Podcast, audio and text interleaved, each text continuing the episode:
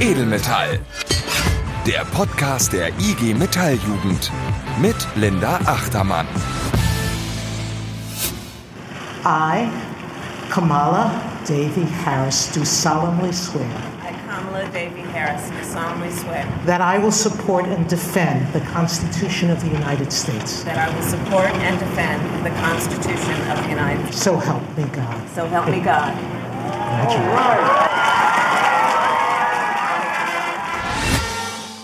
Und damit hi und hereinspaziert zu eurem Lieblingsgewerkschaftsjugend-Podcast. Was haben wir denn da gerade gehört? Genau, Bingo. Das war die Amtseinführung von Kamala Harris als erste Frau im Amt der Vizepräsidentin in den USA. Und ja, das war dann eigentlich auch schon das einzig Schöne, was jetzt hier im Januar passiert ist. Jetzt sind wir im Februar im zweiten Monat des Jahres 2021 und irgendwie ist leider all das eingetreten, was wir uns schon in den letzten Monaten gedacht haben. Das neue Jahr konnte alleine durch den Jahreswechsel die Pandemie nicht einfach beenden und deswegen sitze ich auch immer noch alleine hier im Studio und nicht gemeinsam mit meinem Freund und Podcast-Chef Florian Stenzel. Hallo nach Frankfurt. Your Excellency, you have the Yeah, floor. I, can you hear me now? Yes, yes, we can hear you. Okay. Can you hear me, my excellency? Hi Linda. Hi Flo, wie geht's dir? Gut, bisschen anstrengend alles, so die Gesamtsituation, aber Ja. passt bei dir. Ja, ich kann, ich kann das nur genauso auch wiedergeben. Es ist Also diese Lockdown-Fatigue äh, setzt so ein bisschen ein. Oder Fatigue heißt es, glaube ich. ähm, naja, Fatigue ist, glaube ich, das Verb. Aber lass uns nicht über Jetzt Französisch reden. Reit dich nicht weiter rein. Ähm, aber es ist so ein bisschen, ja, es ist halt immer das Gleiche und jetzt wurde der Lockdown auch noch verlängert und ich glaube, er wird wahrscheinlich wieder verlängert. Ähm, Meinst du nicht? Doch, doch, auf jeden ich denke auch. Also ich denke, das wird jetzt einfach immer so scheibchenweise immer noch vier Wochen verlängert und irgendwann äh, passen die Zahlen und dann dürfen wir wieder raus. Ja, deswegen fällt es mir ein bisschen schwer, so einen positiven Grundoptimismus beizubehalten, muss ich sagen. Ja, ich stimme dir zu. Also mir schlägt es auch aufs Gemüt, aber ich finde, wenn man mal so ein bisschen die größere Perspektive einnimmt und sich überlegt hätten vor einem Jahr, also oder im März letzten Jahres, keiner wusste, was passiert eigentlich und wie lange dauert der, der ganze Scheiß. Und man wusste irgendwie auch nicht, wie das mit dem Impfstoff aussieht, ob es überhaupt einen gibt. Dann kann man doch jetzt sagen, mit mehreren Impfstoffen, die gerade irgendwie schon geimpft werden oder gerade in der Zulassung sich befinden, ist es jetzt, ähm, also kann man durchaus mal ein Licht am Ende des Tunnels vielleicht ausmachen. Hm. Ähm, und ich, ich finde mit diesen, ich habe jetzt äh, neulich gelesen, dass jetzt so Selbsttests auch wahrscheinlich demnächst kommen werden, dass du ein bisschen gurgelst zu Hause und hast einen Test und weißt, äh, ob du positiv oder negativ getestet bist. Also ich glaube, da gibt es so ein paar Sachen, die jetzt kommen, die den Hm. Umgang, den alltäglichen Umgang mit der Pandemie, glaube ich, so ein bisschen erleichtern. Zumindest hoffe ich da drauf. ja. Und dann, ähm, ja, also kann, ist es, kann man auch mal ein bisschen genervt sein davon, aber ich glaube, wir, wir kommen da so langsam raus. Hoffe ich zumindest. Okay, das ist vielleicht eine Einstellung, die ich für mich ähm, übernehmen möchte und weitertragen möchte. Und dann lass uns doch nach vorne blicken. Was kommt denn jetzt so auf uns zu in der nächsten Zeit? Ja, wir haben natürlich erstmal die Tarifbewegung vor der Brust immer noch. Ähm, die Friedenspflicht endet genau am 1. März. Und ähm, natürlich stellen sie wir uns überall in der ganzen Republik die Frage, wie können wir jetzt trotz Corona in die Tarifbewegung starten? Das geht.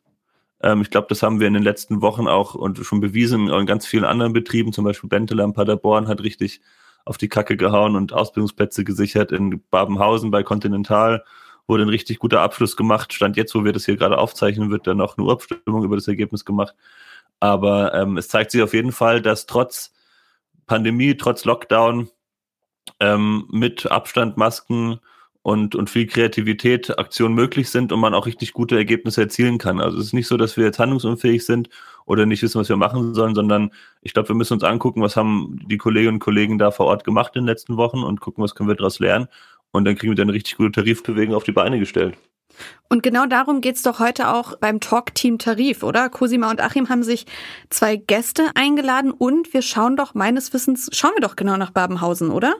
Genau, der Sascha ist da aus Babenhausen, der ist äh, Kaya-Vorsitzender auch von Continental, also des ganzen Konzerns und ähm, auch in der äh, Jaff in Babenhausen, der erzählt so ein bisschen, wie es in Babenhausen äh, eben gelaufen ist die letzten Wochen, die Mobilisierung und den Dennis aus Baden-Württemberg haben wir da. Der ist auch in der GEA von Daimler und der berichtet auch, was die in Baden-Württemberg gerade so planen und ich glaube, die haben ein paar coole Ideen dabei. Entschuldigung, ich musste gerade so lachen, weil man wieder das Klopfen bei dir so dolle hört. Scheiße, das ist aber noch, ich habe gar nicht drauf geachtet. Ist überhaupt nicht schlimm. Aber so ist das, wenn man aus dem Homeoffice heraus dann einen Podcast aufzeichnen muss. wenn, wenn der Nachbar hämmert, dann ist das einfach auch mit drauf. So ist es. Äh, so, aber wo, wo waren wir denn jetzt eigentlich gerade? Genau, wir wollten noch mal kurz, äh, glaube ich, drüber quatschen, was sonst noch in der Podcast-Folge passiert. Und ich glaube, du hast mal hinter die Kulissen der Impfstoffproduktion geguckt. Oh ja, I wish. Also ähm, ganz, ganz so hintergucken konnte ich nicht, aber ich habe ein ähm, Interview mit Diana und Alessa geführt. Das waren oder das sind immer noch zwei ganz nette Mädels, die bei äh, GSK Vaccines in Marburg arbeiten. Ähm, die sind beide JAV-Mitglieder und in der Gewerkschaft IGBCE die stellen da vor Ort Impfstoffe her, zwar jetzt nicht den Corona-Impfstoff, aber sowas wie den Impfstoff gegen Tollwut oder gegen Hirnhautentzündungen. Und die haben mir so ein bisschen erklärt, ähm, wie sieht eigentlich so ihr Arbeitsalltag aus an jemanden, der so an einer Impfstoffherstellung arbeitet. Und, das fand ich sehr interessant, was halten die eigentlich von dieser gerade grassierenden Impfskepsis? Das ganze Interview gibt's dann am Ende der Folge. Dann würde ich sagen, freuen wir uns drauf und starten jetzt erstmal mit unserem Talk-Team Tarif. Ja, machen wir das doch. Machen wir, oder? Ja, dann bis bald, Flo. Mach's gut, Linda. Bis dann. Ciao. Das Talk-Team Tarif. Mit Cosima und Achim. Hallo und herzlich willkommen zum zweiten Mal Talk Team Tarif. Heute wieder mit dem neuesten aus unserer Tarifbewegung, allem zum Thema Mobilisierung von jungen Beschäftigten mit zwei großartigen Gästen, einem kleinen, aber feinen Ausblick in den nächsten Monat und wie gewohnt mit meinem lieben Kollegen Achim. Hi Achim, wie geht's dir? Hi Cosima. Ja, eigentlich ganz gut soweit. Ähm, ich habe mich jetzt gerade erst aus dem Betrieb verabschiedet. Das ist ein bisschen traurig, aber ich freue mich dann, dem nächsten Studium anzufangen. Ach, krass. Ja, und ich meine, du warst ja auch fast zehn Jahre da, glaube ich. Ne? Wir haben in der letzten Folge gehört, dass deine erste Tarifrunde so um 2012 rum war. Also dürftest du jetzt fast zehn Jahre dabei gewesen sein. Ja, genau. Ich habe 2011 meine Ausbildung da begonnen und ähm, der Betrieb ist übrigens in Brandenburg und nicht in Berlin. Ähm, deswegen gehöre ich auch zur Geschäftsstelle Ludwigsfelde und nicht, wie ich beim letzten Mal äh, irgendwie gesagt habe, zur Geschäftsstelle Berlin. Da habe ich mich irgendwie ein bisschen verplappert. Das waren die Persönlichkeitsprobleme. ja, aber der IG Metall bleibst du ja sicherlich auch als äh, Studi erhalten, oder? Ja, klar, das Ehrenamt bei der IG Metall macht mir auch einfach viel zu viel Spaß, als dass ich das jetzt ähm, einfach so einstellen würde. Und es macht auf jeden Fall auch als Studie Sinn, in einer Gewerkschaft zu sein. Und ähm, deswegen werde ich jetzt natürlich nicht aus der IG Metall austreten. So ja, sehr gut. sehr gut. Und ja, ich habe das als, äh, ich habe ja duales Studium gemacht und hatte deswegen sowohl die Funktion oder das Erlebnis als Studierende als auch als Auszubildende und habe da schon auch immer krass gemerkt, dass es einen deutlichen Unterschied gibt zwischen Mitbestimmung, also studentischer Mitbestimmung an der Hochschule und äh, unserer betrieblichen äh, Mitbestimmung. Und ich war selber Jaffi und habe da ja auch mitbekommen, was Betriebsräte und Jugendauszubildendenvertreterinnen bei uns in so einer Unternehmensgruppe so leisten können. Und ähm, ja, das war schon immer spitze und äh, auch einfach eine, eine super Sicherheit. So. Ja, das sehe ich auch auf jeden Fall so. Nur unsere Arbeitgeberverbände sind da irgendwie anscheinend anderer Meinung. Und das haben sie seit der letzten Folge auch mal wieder klar gemacht. Und ähm, ich habe dir da mal ein Zitat aus dem Podcast mit dem äh, Herr Dr. Fickinger rausgesucht. Das ist nämlich der ähm, Chef vom Arbeitgeberverband Nordmetall. Ja, hören wir mal rein. Die IG Metall will ja auch mehr Mitbestimmung, nicht wahr? Um es ganz klar zu sagen, aus der Krise kommen wir nicht mit mehr Mitbestimmung, sondern mit mehr Flexibilität. Ja, mal wieder der Arbeitgeberverband Nordmetall mit so einem schönen Zitat. Ähm, der Podcast ist auch ansonsten äh, sehr der Knaller. Also der zieht sich so durch, diese Meinung. Ja, ich kann auch kaum glauben, dass das echt sein Ernst ist. Also die scheinen ja ganz schön provokant unterwegs zu sein aktuell. Und ich meine, was ich mich auch frage, ist, was er damit meint. Also was heißt weniger Mitbestimmung, mehr Flexibilität? Was meint er damit? Ja, er ist anscheinend nicht so begeistert von unseren Betriebsräten und ist irgendwie der Meinung, dass die technische Neuerung kategorisch ablehnen würden, weil sie angeblich überfordert oder verängstigt werden. Herr Fickinger ist da anscheinend der Meinung, dass man äh, auf jeden Fall verhindern müsse, dass ähm, deutsche Mitbestimmung, also known as Betriebsräte und IG Metall, den digitalen und strukturellen Wandel mit ihrer Angst blockieren. Das kann ich jetzt echt kaum glauben. Ist das sein Ernst? Also vor allem, vor, oh mein Gott, vor allem, schon, ja. vor allem, wenn man sich mal vor Augen führt, dass wirklich das große Thema der zweiten Verhandlungsrunde in der M&E-Industrie, ähm, was ja die am 18. Januar ähm, sowohl an der Küste als auch bei uns in NRW ähm, und ich glaube auch in Baden-Württemberg am 18.01. stattgefunden hat. Ähm, das große Thema waren die Zukunftstarifverträge. Und dieser Herr Dr. Fickinger ist doch sicherlich auch in den Verhandlungen im Bezirk Küste der Verhandlungsführer für die Arbeitgeber. Und ich finde schon irgendwie, dass er da auch für sich selber einfach den Anspruch haben sollte, die Forderungen der IG Metall schon richtig zu kennen. Ja, der braucht wohl anscheinend an einigen Stellen noch ein bisschen Nachhilfe. Was sollen denn zum Beispiel die Themen der Zukunftstarifverträge sein? Also dabei geht es tatsächlich auch um diese Digitalisierung, aber das erkläre ich dir am besten gar nicht selbst, sondern ich habe nämlich auch ein Zitat mitgebracht, was dazu perfekt passt. Ähm, und da würde würd ich sagen, lassen wir am besten einfach mal den ja quasi Gegenspieler von dem Herrn Dr. Fickinger, nämlich den Bezirksleiter von der Küste, den Daniel Friedrich, zu Wort kommen, der hier von der zweiten Verhandlungsrunde am 18. Januar berichtet. Zum Thema Zukunftstarifverträge, also der Frage, wie kann man betrieblich einen Prozess aufsetzen, das angesichts dieser Digitalisierung, Transformation, also das, was an Veränderungen kommen wird, wie kann man das eigentlich aufnehmen und betrieblich so gestalten, dass Beschäftigung auch gesichert ist, dass Zukunft gesichert ist. Als auch bei dem Thema Beschäftigungssicherung gab es einen guten, konstruktiven, sachlichen Dialog. Ja, dann können wir also zusammenfassen, dass sich der Herr Dr. Fickinger wohl ähm, keine Sorgen machen muss, dass die IG Metall irgendwie die Digitalisierung blockiert. Scheint ja wohl eher so, als wären sich ja alle einig. Ja, das würde ich auch behaupten. Also ich meine, zumindest in dem Punkt, äh, dass wir uns halt irgendwie alle für die Zukunft wappnen müssen. Aber wie sieht's denn eigentlich mit dem Rest aus, also mit dem Rest der Forderungen? Ja, da haben die zweiten Verhandlungen äh, in keinem der Bezirke ein Ergebnis gebracht. Und auch wenn die Verhandlungen teilweise konstruktiv verliefen, sind die Fronten in einigen Bezirken ziemlich verhärtet. Ja, das habe ich auch gehört. Also ich habe zum Beispiel, ich hatte in, von einem Interview ein Interview gehört ähm, aus Baden-Württemberg, ähm, wo der Bezirksleiter Roman Zitzelsberger verlauten ließ, dass die Arbeitgeber die Forderungen der IG Metall äh, weitestgehend ignoriert haben, äh, obwohl und das, obwohl man ja jetzt auch ne, in der zweiten Verhandlungsrunde doch schon einige Gespräche tatsächlich ja auch außerhalb von diesen offiziellen Verhandlungsrunden geführt hat. Ähm, was ich aber an der Stelle auch einfach extrem wichtig finde und worüber wir auf jeden Fall auch in dieser Folge sprechen müssen. Der Roman Zitzelsberger hat in dem gleichen Video auch betont, dass auch wenn man aktuell nicht auf eine Eskalation der Lage aus sei, die IG Metall trotzdem auch unter Corona handlungsfähig ist. Und handlungsfähig in der Tarifrunde heißt ja, also zumindest für mich, auch demo- und aktionsfähig. Ganz genau. Und wir haben ja in der letzten Folge schon besprochen, in einem Monat endet die Friedenspflicht in der Metall-Elektroindustrie in allen Bezirken. Und darauf müssen wir uns, so wie es aussieht, aktuell ähm, vorbereiten. Und genau dafür haben wir uns zwei Gäste eingeladen, mit denen wir uns mal anschauen möchten, wie wir unsere Belegschaften, aber natürlich auch vor allem die jungen Leute in den Betrieben mobilisieren können. Ja, und äh, die beiden Kollegen haben beide in den letzten Jahren ähm, besonders viel Erfahrung damit sammeln können oder auch teilweise leider müssen, ähm, sei es wegen einer bezirklichen Kampagne oder auch wegen dem ganz krass angekündigten Stellenabbau im Betrieb. Ja, aber hören wir uns erstmal an, wer die beiden eigentlich sind.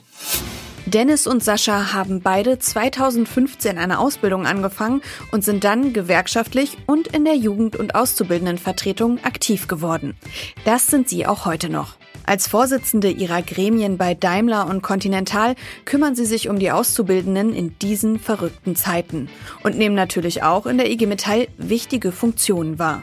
Dennis sitzt in der Leitung des Bezirksjugendausschusses von Baden-Württemberg und wurde von dort aus in den Jugendausschuss beim Vorstand delegiert, also dem bundesweiten Jugendgremium der IG Metall.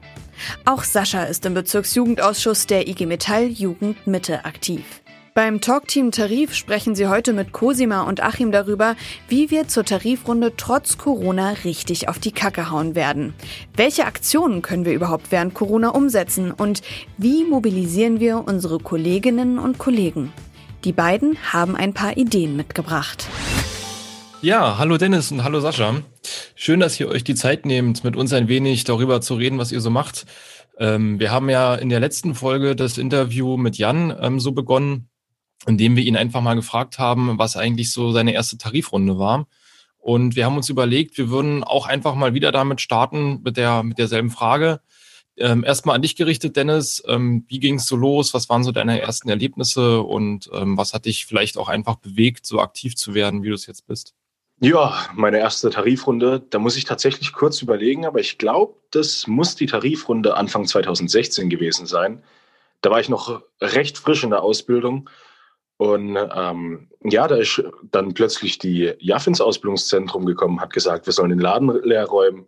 Dann wurden wir erstmal vollgepackt mit äh, Fahnen, Trillerpfeifen, Mützen, alles was geht. Ähm, ja, und dann haben wir uns auf den Weg zur Kundgebung gemacht, durchs Werk. Und ähm, ja, wenn man bei sowas das erste Mal dabei ist, immer mehr und mehr Leute auf den Weg durchs Werk dazukommen äh, und man dann mit hunderten Leuten gesammelt auf der Kundgebung eintrifft. Ähm, ja, da kriegt man schon ein bisschen Gänsehaut. Ja, das kann ich gut nachempfinden. Da habe ich auch einige Erfahrungen sammeln dürfen. Das ist einfach ein krasses Gefühl der Gemeinschaft und macht einfach mega Spaß. Und ich kann mir echt gut vorstellen, dass das gerade auch zu Beginn der Ausbildung, wenn man sowas dann direkt miterleben darf, einfach richtig cool ist. Ähm, ja, Dennis, jetzt gehörst du ja aber zu den Menschen, die genau sowas selber organisieren. Du bist ja Vorsitzender bei euch. Und ähm, welche Punkte sind da für dich besonders wichtig? Wie organisiert ihr euch und wie organisiert ihr vor allem auch die Azubis und Dualis bei euch im Werk, ähm, damit die mit Bock haben auf solche Tarifrunden und Aktionen? Ja, äh, prinzipiell äh, ist eigentlich erstmal alles wichtig. Aber wie ich gerne an sowas herangehe, ist einfach mal zu gucken, was ist denn eigentlich das Ziel des Ganzen? Will ich die Leute ähm, informieren? Geht es um eine Kundgebung? Will man den Laden äh, einfach mal stillstehen lassen? Je nachdem muss man da natürlich auch verschieden rangehen. Ähm, was einem bei dem Ganzen natürlich hilft, ist, wenn man die Arbeitsabläufe und Besonderheiten der einzelnen Berufsgruppen oder der einzelnen Bereiche im Werk kennt. Und quasi das A und O bei solchen Sachen ist natürlich, sich genug ähm, Zeit für die Menschen zu nehmen, auf die Leute einzugehen. Und das merkt man auch, wir sind oft in unserem Funktionärsdenken. Äh, und da müssen wir einfach drauf achten, ähm, den Leuten genug Zeit zu geben, dass sie das Ganze auch verstehen. Wir müssen es ihnen gut erklären und ähm, auch Nachfragen gestatten. Und erst wenn wir das machen, äh, können wir auch erfolgreich sein. Also wenn was besonders wichtig ist, dann der ständige Kontakt mit den Leuten vor Ort und natürlich auch mit der Jugend. Ähm, das sind auch noch Menschen, da funktioniert das genauso. Also alles gar nicht so einfach. Aber es macht auch mega Spaß, oder? Ja, auf jeden Fall. Sonst würde ich das nicht machen. Ja, wenn man Aktionen macht und dann eben auch die Rückmeldungen der Leute kommen, dass es gut war, die Leute sich bedanken, dann ist man an dem Punkt, wo man sagt, okay, das hat sich echt gelohnt das waren auf jeden Fall auch immer so meine Erfahrungen, dass sich das auf jeden Fall immer, immer sehr lohnt. Ja, bevor wir dich noch weiter ausquetschen und ähm, von dir noch erfahren wollen, was in Baden-Württemberg eigentlich so alles geht, äh, erstmal zu dir, Sascha. Wir haben ja in der letzten Folge auch schon ähm, Conti mal erwähnt und ähm, den dortigen Stellenabbau. Magst du uns vielleicht einfach mal so zu Anfang erstmal einen kurzen Überblick geben, was da eigentlich so los ist? Ja, klar, gerne. Also Continental hat im Rahmen eines Transformationsprogramms 2019 äh, angekündigt, also noch vor Corona, in Deutschland über 13.000 Stellen zur Disposition zu stellen. Äh, mein Standort Babenhausen in Hessen, das liegt bei Frankfurt und in Darmstadt, ist mit am härtesten betroffen. Also hier soll die Produktion bis 2025 eingestellt werden und demnach sollen über 2300 Personen ihren Arbeitsplatz verlieren. Das würde natürlich dann auch bedeuten, dass man als großer Arbeitgeber in Rhein-Main keine Ausplätze, äh, Ausbildungsplätze mehr anbieten kann. Und das hat uns vor allem als JAF am Standort äh, sehr getroffen und wir wollten uns das äh, so nicht auf uns sitzen lassen. Ja, ich finde das auch ziemlich krass. Wir haben das ja auch tatsächlich in der letzten Folge schon erwähnt. Continental 13.000 Stellen. Ich meine, ihr seid ja da nicht die Einzigen, aber ich glaube, das ist schon ein ganz besonderes Maß ähm, an, ja, ein, ein ganz besonderes Maß oder eine ganz besondere neue, ja, Größe von solchen Restrukturierungsprogrammen, also ziemlich krass. Ja, was habt ihr denn, wie seid ihr damit umgegangen? Also ich meine, solche Pläne lässt man ja auch als Betriebsrat oder als JAF-Vorsitzender, wie du es bist, ähm, dann auch nicht einfach auf sich sitzen, sondern man unternimmt ja was dagegen. Ne? Also was, was habt ihr dann gemacht, als diese Pläne rauskamen und ähm, was habt ihr euch so für Aktionen überlegt? Ja, wir mussten natürlich ziemlich schnell dann handeln. Also ähm, für uns war auf jeden Fall das Wichtigste, dass wir die Mitarbeitenden auf dem Laufenden halten. Äh, das war natürlich äh, Ende 2019 noch äh, alles ganz leicht. Also wir hatten, beziehungsweise der Betriebsrat hatte zu Betriebsversammlungen, wir zu Jugend- und Auszubildendenversammlungen eingeladen. Ähm, allerdings ging das dann sechs Monate später aufgrund von Corona nicht mehr. Dann sind wir eben umgestiegen auf ähm, beispielsweise Microsoft Teams, was unser was bei uns bei Continental eben benutzt wird. Wir haben unsere Betriebsrundgänge erhöht und machten auch vor den Werkstoren Infoveranstaltungen, um wirklich jeden auf den neuesten Stand zu bringen. Das war das Wichtigste und das wurde auch sehr dankend angenommen von den Mitarbeitenden. Wir haben dann äh, zusammen mit der IG Metall natürlich ähm, Kundgebungen organisiert. Autokursus waren mit dabei und vor Corona ein Protestmarsch mit über 2000 TeilnehmerInnen. Der ging durch Babenhausen. Und nach ungefähr einem Jahr forderten die IG Metall-MitgliederInnen nach einem extremen Anstieg der IG Metall Aufnahmen am Standort äh, einen Sozialtarifvertrag. Das war natürlich für uns mit das Wichtigste, diesen Sozialtarifvertrag zu fordern, weil wir äh, von alleine nicht mehr vorangekommen sind. Also der Arbeitgeber hat hier zugemacht. Und dort ging es dann auch in verschiedenen Warnstreiks. Angefangen mit einem einstündigen Warnstreik. Die Woche drauf fuhren wir mit über 500 Autos nach Offenbach zu einer Kundgebung, machten da auch Teile der A3 zu und kurz vor Weihnachten rief die IG Metall dann zum letzten Warnstreik auf. Und dieser dauerte 24 Stunden und über 99,5 Prozent nahmen teil. Und da war unser Motto dann, wir streiken zu Hause mit Abstand. Krass. Ja, da wart ihr auf jeden Fall ordentlich laut. Du hast es ja schon so ein bisschen angerissen. Was kam dann am Ende dabei raus? Also konntet ihr an den Plänen vom Arbeitgeber ein bisschen was rütteln und vor allen Dingen, wie geht es eigentlich jetzt mit der Ausbildung weiter? Ziemlich lang hat sich da eigentlich gar nichts getan, aber der 24-Stunden-Warnstreik, der hat uns dann wirklich geholfen, dass der Arbeitgeber uns endlich ernst genommen hat. Äh, er hat es am Anfang immer ins Lächerliche gezogen, von wegen, ja, wir haben ja Dezember, dann streikt mal schön draußen in der Kälte. Und ähm, es liegt jetzt seit kurzem ein Verhandlungsergebnis vor, welches natürlich noch durch ein Mitgliedervotum angenommen werden muss. Dieses beinhaltet dann unter anderem, dass der Stellenabbau reduziert wird, ein Ausschluss von betriebsbedingten Kündigungen, was in Zeiten von Corona meiner Meinung nach sehr, sehr viel wert ist und die Abfindungen wurden durch verschiedene Puzzleteile erhöht. Aber für mich natürlich als jungen und auszubildenden Vertreter äh, eines der wichtigsten Dinge, wir konnten die Ausbildungseinstellzahlen bis mindestens 2025 sichern. Das heißt, wir haben bis mindestens 2028 bei uns in Babenhausen Auszubildende. Ja, sehr geil. Also ich finde, das ist doch einfach ein richtig, richtig gutes Beispiel dafür, wie von ganz krass drastischen Plänen des Arbeitgebers da zur Arbeitsplatz- und Ausbildungs- und ja, Unternehmensreduzierung irgendwie, also wenn man an allen Stellen da einsparen will, ich finde, das ist ein richtig geiles Beispiel dafür, dass man, wenn man sich eben die, die, diese Aussagen nicht einfach hinnimmt und diese Pläne, dass man wirklich richtig was reißen kann. Und ich finde, das habt ihr echt, also von meiner Seite auf jeden Fall großes Kompliment. Ihr habt das richtig cool gemacht. Ähm, und wie gesagt, ich finde, es zeigt einfach, dass es sich lohnt, sich zu organisieren und seine Stimme zu erheben und einfach laut zu sagen. Ja, sehr beeindruckend auf jeden Fall. Ja. Und, und laut war es in Baden-Württemberg auch, beziehungsweise habt ihr auf jeden Fall sehr viel Aufmerksamkeit erregen können mit eurer Kampagne, ähm, das Beste für alle, ähm, mit der ihr euch ja für eine gute Ausbildung und auch ein gutes duales Studium eingesetzt habt. Da verschiedene Punkte, die verbessert werden sollen. Dennis, willst du an der Stelle nochmal erklären, worum es geht und auch, was ihr da einfach so gestartet habt? Ja, also wie du schon richtig gesagt hast, haben wir unsere Kampagne Das Beste für alle seit gut drei Jahren jetzt, wo wir uns für einen neuen Manteltarifvertrag Ausbildung stark machen. Wir haben zwar schon einen guten Manteltarifvertrag für Auszubildende, aber nach 40 Jahren kann man den auch ruhig mal aktualisieren und ein paar Verbesserungen einbringen und die Dualstudierenden mit reinnehmen. Ja, und zur Kampagne haben wir auch schon einiges an Aktionen gemacht bisher. Klar muss man da auch erstmal anfangen und den Azubis und Dualstudierenden die Kampagne und die äh, Inhalte erklären, wie beispielsweise ähm, Lehr- und Lehrmittelfreiheit, dass die Lehr- und Lehrmittel eben nicht nur da sein müssen, sondern eben auch der Zeit entsprechend etc. Wir haben in vielen Jugend- und Auszubildendenversammlungen auch Aktionen gemacht, aber auch an den Standorten von der Dualen Hochschule und natürlich hatten wir unseren Jugendaktionstag in Karlsruhe und unsere nächste große Aktion äh, nach dem Lockdown wird dann eine Fun-Mock-Tour, wo wir gemeinsam einfach verschiedene Betriebe in Baden-Württemberg erreichen wollen und dann ähm, gemeinsam mit den Leuten vor Ort, ähm, beispielsweise in einer aktiven Mittagspause, äh, ein Zeichen setzen möchten. Vielleicht, Achim, vielleicht müssen wir einmal ganz kurz erklären, äh, was ein Funmock ist. Ich weiß nämlich nicht, ob das äh, der Begriff allen was sagt, Dennis. ähm, ist auf jeden Fall aber, ein, ein, Qualitätsprodukt aus Gargenau, habe ich schon. Ja. genau. Richtig. genau.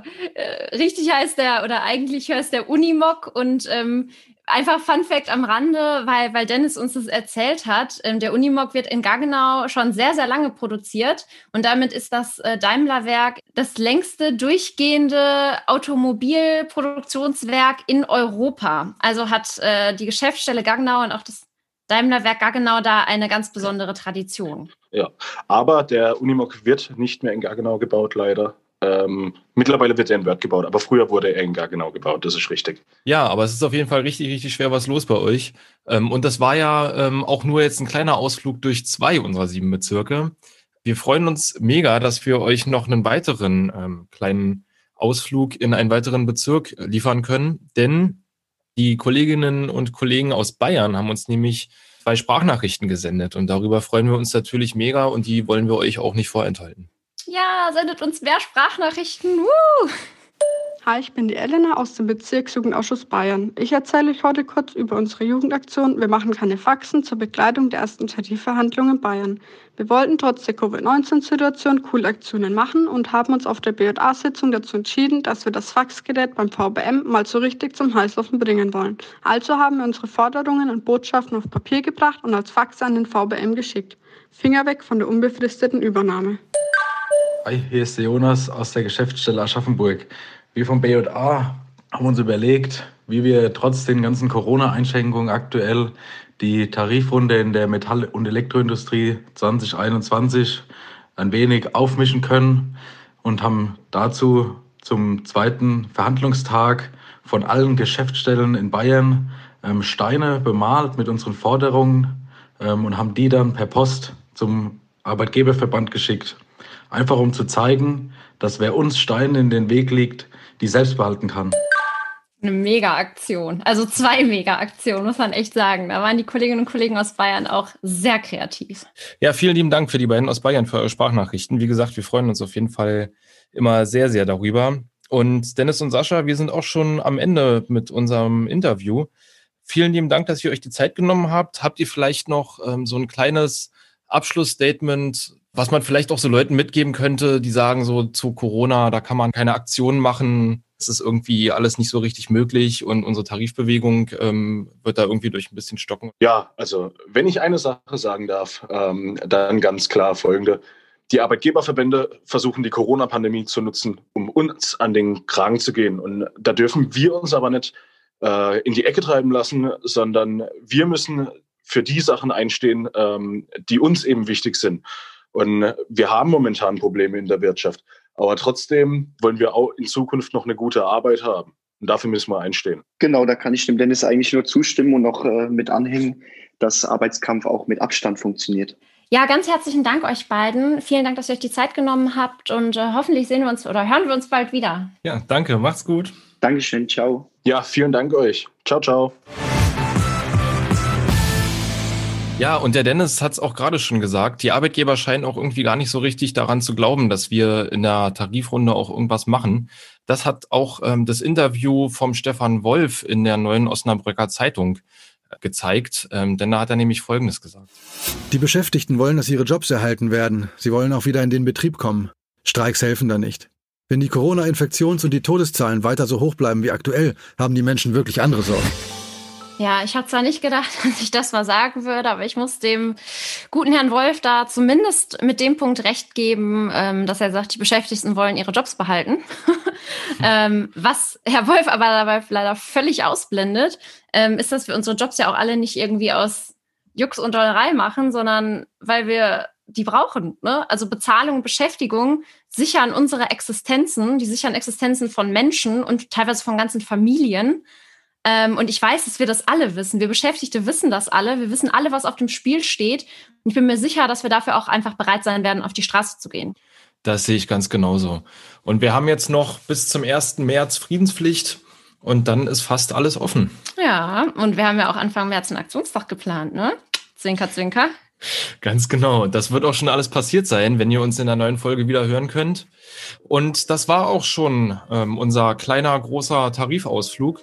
Rosima, was haben wir denn fürs nächste Mal geplant? Ja, weil beim nächsten Mal ähm, gerade der Aktionstag ja ganz äh, knapp hinter uns liegen wird, ähm, wird es ähm, und, und das Ende der Friedenspflicht vor allem hinter uns liegen wird, ähm, geht es natürlich mit den üblichen Neuigkeiten weiter zur ähm, nächsten Verhandlungsrunde, die dann schon stattgefunden haben wird.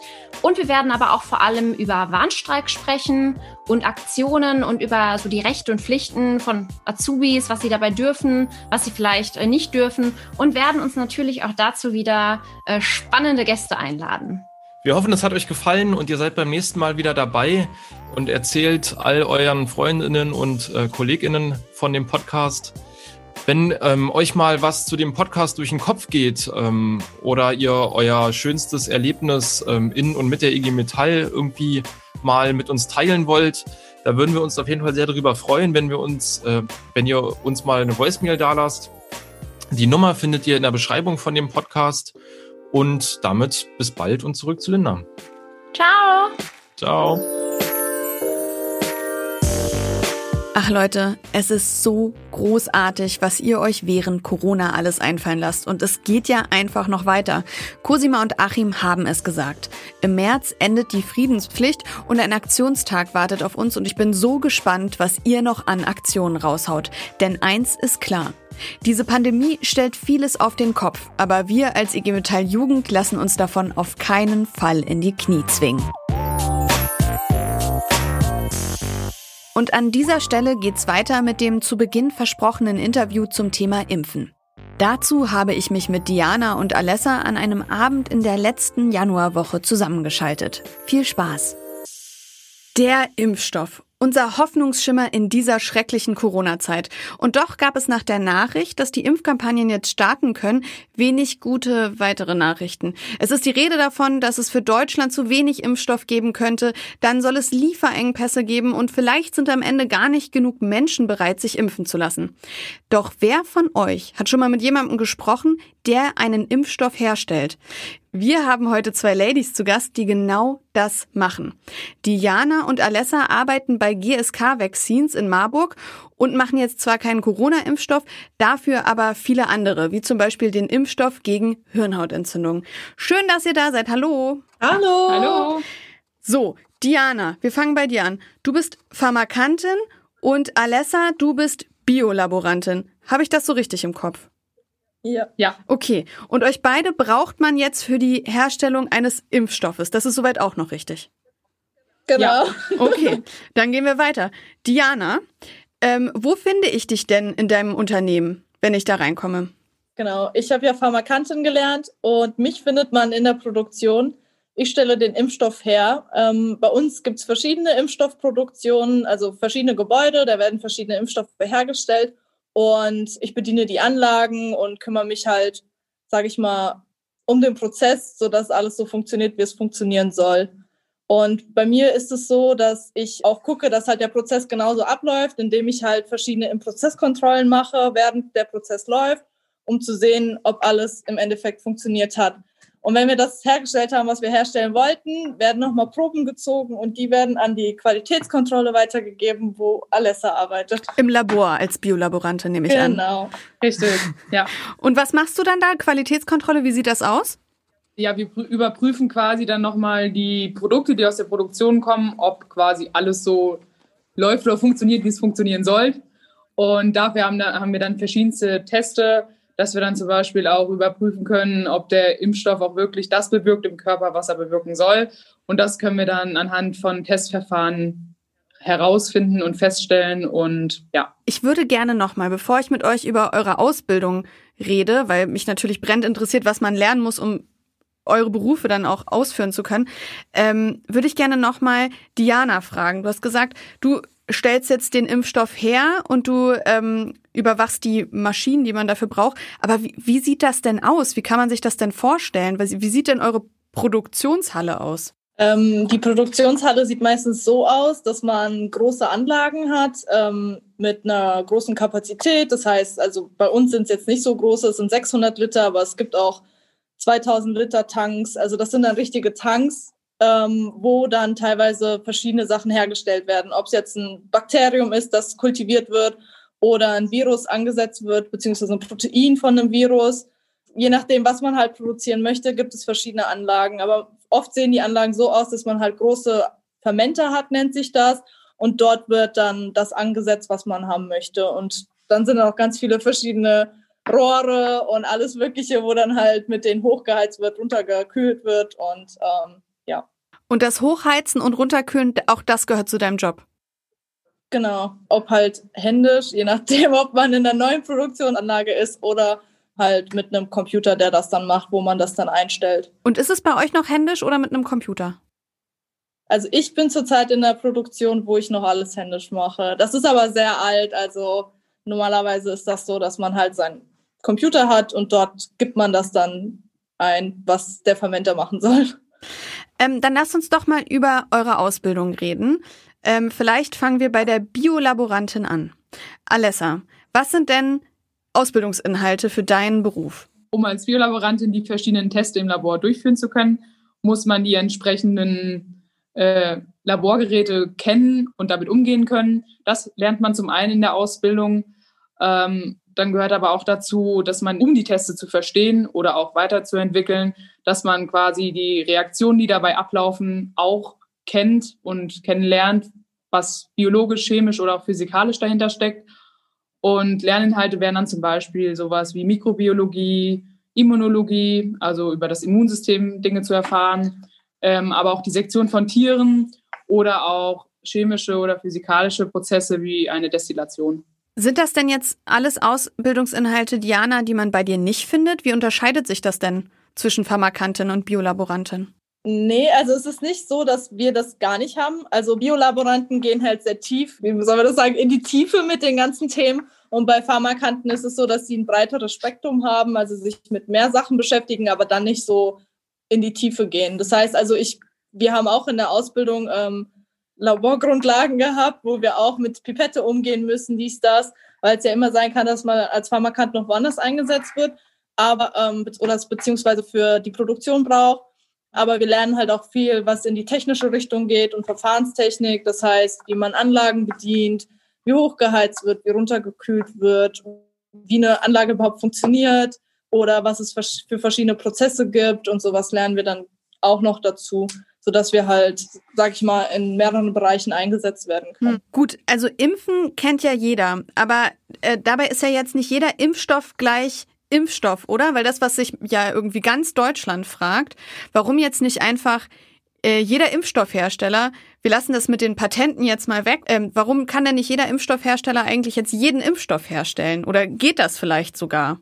Also es ist schon so, dass Impfstoff Impfstoff ist, aber ähm, die Sache ist halt, jedes Virus, jedes Bakterium ist anders. Jede Immunreaktion ist komplett verschieden. Das heißt, dass das Immunsystem ja ganz anders auf das Virus reagiert, beziehungsweise sagen wir jetzt mal Corona und Influenza. Man dachte zuerst, dass Corona und Influenza sich sehr ähnlich wären, aber im Endeffekt hat man herausgefunden, dass Corona komplett anders wirkt wie Influenza. Und dementsprechend muss man halt auch die, die Impfstoffe so herstellen, dass die Immunreaktion auch das, also dass der Impfstoff die Immunreaktion bewirkt, die man gerne haben möchte, um immun zu sein. Und ähm, das heißt, dass die ganzen verschiedenen Impfstoffe alle andere anders produziert werden. So. Ja, ja, also genau. Das ist quasi, ähm, vielleicht kann man sich das deutlich machen. Es werden überall Autos produziert, aber ähm, der VW Golf wird halt anders produziert als der VW Polo. Das heißt, auch die Produktionsstrecken müssen dann anders aussehen. Genau, so ist ja. das bei dem, bei dem, ähm, bei den Impfstoffen auch, weil manchmal wird halt entweder der Virus an sich produziert Manchmal wird ein Bakterium produziert, wo das Gift gebraucht wird, dass das Bakterium äh, herstellt bzw. produziert. Dann wird manchmal nur eine mRNA produziert, die dann im Körper irgendwas auslöst oder irgendein Protein, das im Körper was auslöst. Also das kommt immer auf die Immunreaktion an und ähm, dementsprechend wird dann der Impfstoff hergestellt. Deswegen kann man nicht sagen, wenn ich den Impfstoff herstelle, kann ich auch den herstellen, weil man muss auch die die Anlagen dafür haben. Gibt es denn in der Produktion ein Herzstück, was auf gar keinen Fall ausfallen darf. Und wenn das ausfällt, dann äh, ist es schwierig. Jetzt hat man bei Corona irgendwie viel, ähm, beim Corona-Impfstoff viel über die Kühlung gehört, was ja aber eher darauf abzielt, danach, ähm, wenn der Impfstoff hergestellt wurde, dass dann die Kühlung ganz wichtig ist. Gibt es denn da auch sowas so sehr Fragiles in der Herstellung von Impfstoffen, wo man sagt, das darf nicht ausfallen? Ist auch eine, ist auch eine blöde Frage, weil ich hoffe eigentlich, dass jeder Schritt wichtig ist, ne? Also es ist schon jeder Schritt wichtig, beziehungsweise ähm, wenn man was herstellt, dann muss halt jeder Prozessschritt dementsprechend klappen. Also es muss, wie gesagt, alles wird halt verschieden hergestellt, nach verschiedenen Prozessschritten, durchläuft verschiedene Prozesse. Also wenn dann die Kühlung oder sage ich mal, wenn es mit dem Hochheizen nicht klappt oder die Kühlung ausfällt oder der pH-Wert zum Beispiel nicht richtig ist, dann ist das eh, dann kann man das auch nicht irgendwie retten, dann ist es vorbei, dann wird das verworfen und nächster Ansatz. Also gepanscht wird nicht, kann man festhalten. Nein, auf keinen Fall. Also man muss halt sagen, in der Pharmaindustrie ist es so, 40 Prozent ist so praktische Arbeit und 60 Prozent ist wirklich Dokumentation. Also da wird jeder Prozessschritt wird dokumentiert, jede Uhrzeit wird eingetragen. Ich unterschreibe alles mit meinem Namen, jedes, jede, jede Sache, die ich mache, unterschreibe ich. Und ich habe wirklich ein Protokoll, wo ich alle paar Minuten irgendwas eintragen muss, was ich gerade gemacht habe. Also das ist schon da kann man nichts punchen. Hm. Also das ist auch wirklich, also in der Pharmaindustrie wird das gelebt, dass man wirklich ehrlich arbeitet und das wird auch von den Mitarbeitern vorausgesetzt, dass sie das machen. Ist für mich ehrlich gesagt auch ähm, beruhigend zu hören. ähm, worauf ich mich auch sehr gefreut habe, als wir dieses Gespräch ausgemacht haben, das hatte ich euch im Vorfeld auch schon erzählt, dass es so, ähm, wir alle sind jetzt irgendwie so Beisitzer von einem großen Gesundheitsnotstand, den es bis jetzt so noch nicht gab. Und es ist auch, glaube ich, das erste Mal, dass sich alle in der ganzen Gesellschaft mit diesem Gesundheitsaspekt und dem Virus und generell überhaupt mit Viren das erste Mal beschäftigen. Und das hat auch so ganz viele Leute hervorgebracht, die sich jetzt selber so ein bisschen als Impfstoffkenner oder Virologen erster Stunde irgendwie so positionieren und denken, sie haben jetzt irgendwie die Weisheit mit Löffeln gefressen. Wie ist es denn, wenn man selber in dieser Pharmaindustrie tätig ist, an Impfstoffen arbeitet und dann diese große gesellschaftliche Debatte über Impfstoffe und so ähm, losbricht. Wie, wie fühlt ihr euch derzeit? Also ich finde, wenn man selber in dieser Branche arbeitet, kann man das. Man kann es, also ich, man kann es halt besser einschätzen, ja. würde ich mal sagen. Also man ist halt ein bisschen, man ist nicht so skeptisch. Bei der Skepsis, da würde ich gerne genau einhaken. Es gibt einmal die Leute, die sich erstmal überhaupt nicht impfen lassen wollen und dann kommen die zu den Begründungen und sagen dann, oh, das ging aber auch so schnell mit dieser Entwicklung des Impfstoffes, so dass das das ging mir viel zu schnell, deswegen möchte ich das nicht in mir drin haben. Was sagt ihr denn dazu? Ging es denn jetzt wirklich so schnell mit der Impfstoffentwicklung? Ähm, nein, also die vorgeschriebenen Entwicklungsschritte, die auch sonst bei einem Impfstoff eingehalten werden müssen, bei der Entwicklung wurden auch diesmal eingehalten, sonst wäre er nicht zugelassen worden. Man muss ja auch bedenken, dass Corona ja, sage ich mal, seit letztem Jahr März, also beziehungsweise seit Dezember 2019, ist ja Corona, sage ich mal, in die zum Vorschein getreten. Und seitdem, als es dann ein bisschen eskaliert ist, sag mal, ab März hat man ja dann wirklich angefangen, so zu forschen. Und, und ich finde, also das ist fast jetzt ein Jahr und in einem Jahr, wenn viele dran arbeiten und wirklich mit sehr vielen Stunden und sehr viel Zeit und sehr viel Gewissen, dann kann sowas auch mal schneller gehen als irgendwie etwas, was nicht so die Eile hat. Seid ihr denn selber schon mal Impfskeptikern begegnet? Ja, ja, ganz oft. ja. Und dann sitzt man da und denkt sich so, ja, ja, aber nur weiter.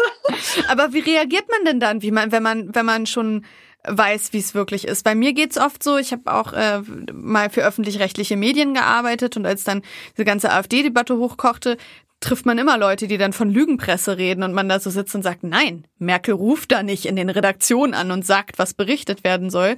Jetzt wisst ihr, wie Impfstoff hergestellt werden soll. Wie äh, begegnet ihr diesen Menschen? Ähm, also ich kann das verstehen, wenn man, glaube ich, nicht so tief äh, hinter dem Ganzen oder wenn man einfach nicht so viel Hintergrundwissen hat, wie die Impfstoffe entwickeln werden, entwickelt werden und hergestellt werden. Und ich finde aber, dass man dann auch als aufklärende Person irgendwie auch dem Ganzen gegenüberstehen kann und dann eben auch darüber erzählen kann oder was eben alles dahinter steckt und dass man so vielleicht auch diese Skeptis so ein bisschen denjenigen nehmen kann Ihr seid nicht nur im, im, in der Pharmaindustrie tätig und ich jetzt hier als Moderatorin. Es treffen sich jetzt auch drei Gewerkschafterinnen unter sich. Ihr seid beide in der IGBCE Und Diana, du bist sogar JAF-Vorsitzende bei euch. Ähm, wie sieht's denn eigentlich gerade so erstmal mit der Organisierung in der Pharmabranche aus und was sind denn Themen, die euch gerade beschäftigen? Weil wir bei der IG Metall fahren ja jetzt gerade die große Tarifbewegung. Es gibt viele Tarifverhandlungen in den verschiedenen Branchen der IG Metall. Was geht bei euch gerade so ab? Bei uns ist das zurzeit so, dass sich die IG BCE äh, darum kümmert, dass das Ausbildungsniveau bleibt. Das heißt, dass ähm, immer noch so viele Leute eingestellt werden, weil zurzeit viel Umschwung in der Pharmaindustrie auch ist und viele Pharmaunternehmen teilweise entweder was verkaufen oder neu kaufen und dadurch brauchen sie halt manche Azubis nicht, die sie, wo sie gedacht haben, die brauchen sie in fünf Jahren, aber dann bauen sie doch nicht mehr diese Produktionsanlage und die wollen dann halt zum Beispiel keine Azubis mehr annehmen, weil sie nicht wissen, was sie danach mit den Azubis machen sollen. Und die IBCE arbeitet zurzeit sehr stark daran, äh, ja, dass die Ausbildungsplätze bleiben. Und wir persönlich als JAF, also immer so ein bisschen daran, dass unsere Azubis in die EGBC eintreten, weil uns das halt auch sehr wichtig ist, wenn man halt in der Gewerkschaft ist und auch weiß, was die Gewerkschaft für einen macht, dann finde ich es schon sehr wichtig, auch wirklich Gewerkschaftsmitglied zu sein und auch, dass die Azubis das schon von, sage ich mal, klein auf beigebracht bekommen. Das hätte ich nicht besser sagen können. Das sehen wir ganz genauso. Ähm, ich bin jetzt ein bisschen schlauer geworden und kann jetzt wenigstens bei solchen Impfskepsis-Diskussionen sagen, ich habe mal mit zwei Damen geredet, die auch Impfstoff herstellen und die sagen, du hast da jetzt nicht recht. also schönen Abend euch noch. Danke. Dankeschön, gleichfalls. Ebenso. Tschüss. Tschüss.